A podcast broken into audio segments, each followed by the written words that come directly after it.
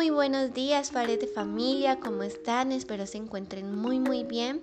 El día de hoy nuestro podcast es acerca de la resiliencia en nuestros niños.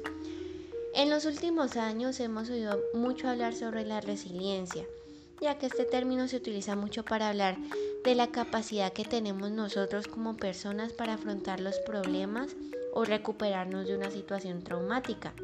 Por esto es que la resiliencia es una cualidad óptima y fundamental tanto para la salud psicológica, mental o emocional y que ayuda a sobrellevar las más terribles experiencias de la vida como pueden ser enfermedades graves o pérdidas de un ser querido. Primero que todo, ¿qué es la resiliencia? Es la capacidad que tenemos para asumir las situaciones extremas con flexibilidad y sobreponerse a ellas para poder salir adelante de esas situaciones o de esos problemas que estemos enfrentando. Un concepto más amplio lo ofrece el campo de la psicología.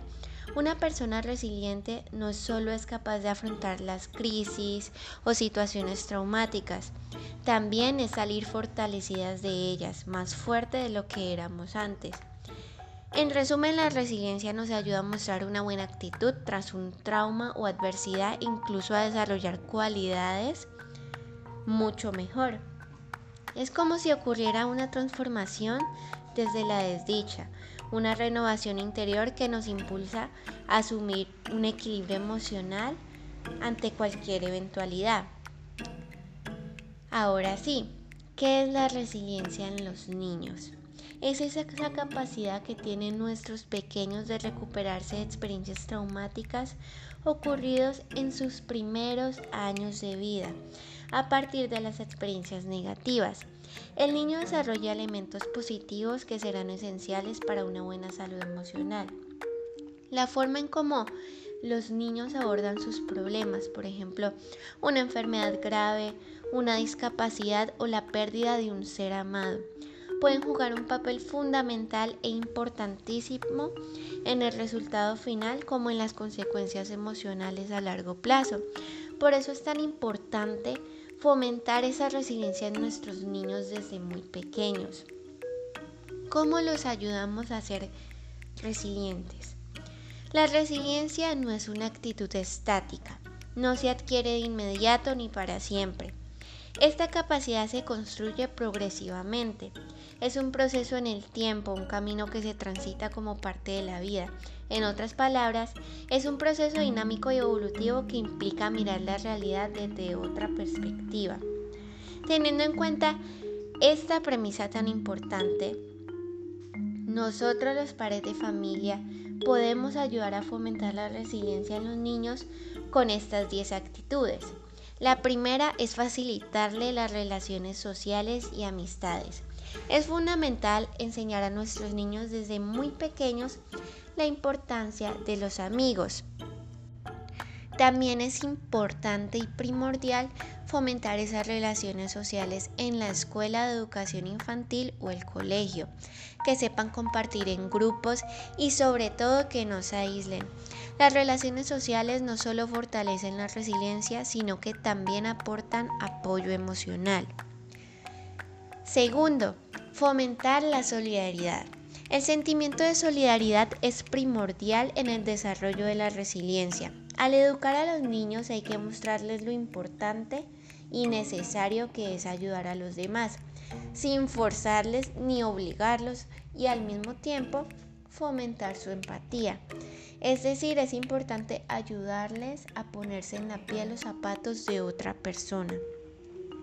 Tercero, enseñarles una rutina diaria.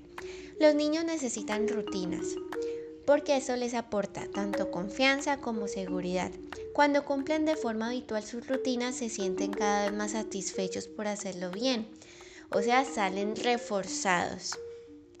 Cuarto, ayudarles a flexibilizar o reducir las preocupaciones. Aunque es importante seguir las rutinas establecidas, no deben obsesionarse con ellas. Es esencial que aprendan a descansar, a ser flexibles, a variar o a hacer cosas diferentes y, por qué no, a saltarse las rutinas si es necesario. Recuerden que los extremos también son malos. Quinto, enseñarles técnicas de autocuidado. Es indispensable enseñarles desde muy pequeños la importancia de cuidar su mente, el sueño, su cuerpo y su alimentación. Sexto, establecer metas y objetivos razonables. Cuando los niños consiguen metas que se proponen, experimentan el valor del logro y la satisfacción de lo alcanzado. Los elogios que reciben reforzarán su deseo de seguir progresando. Las metas deben ser sencillas y fáciles de alcanzar a medida que vayan creciendo. Séptimo, fortalecer su autoestima. Una autoestima fuerte y sana es completamente imprescindible para afrontar con éxito cualquier situación que depare el futuro. Es vital que los niños aprendan a quererse, a valorarse, a confiar en sus propias capacidades. Esta clase de confianza será esencial para que puedan resolver los, los problemas y más importante aún, tomar decisiones independientes y acertadas con total seguridad. Octavo, enseñarles a abordar los problemas. Hay que explicarles que los desafíos que enfrentan ahora contribuirán a desarrollar las fortalezas necesarias para, para manejar posibles retos.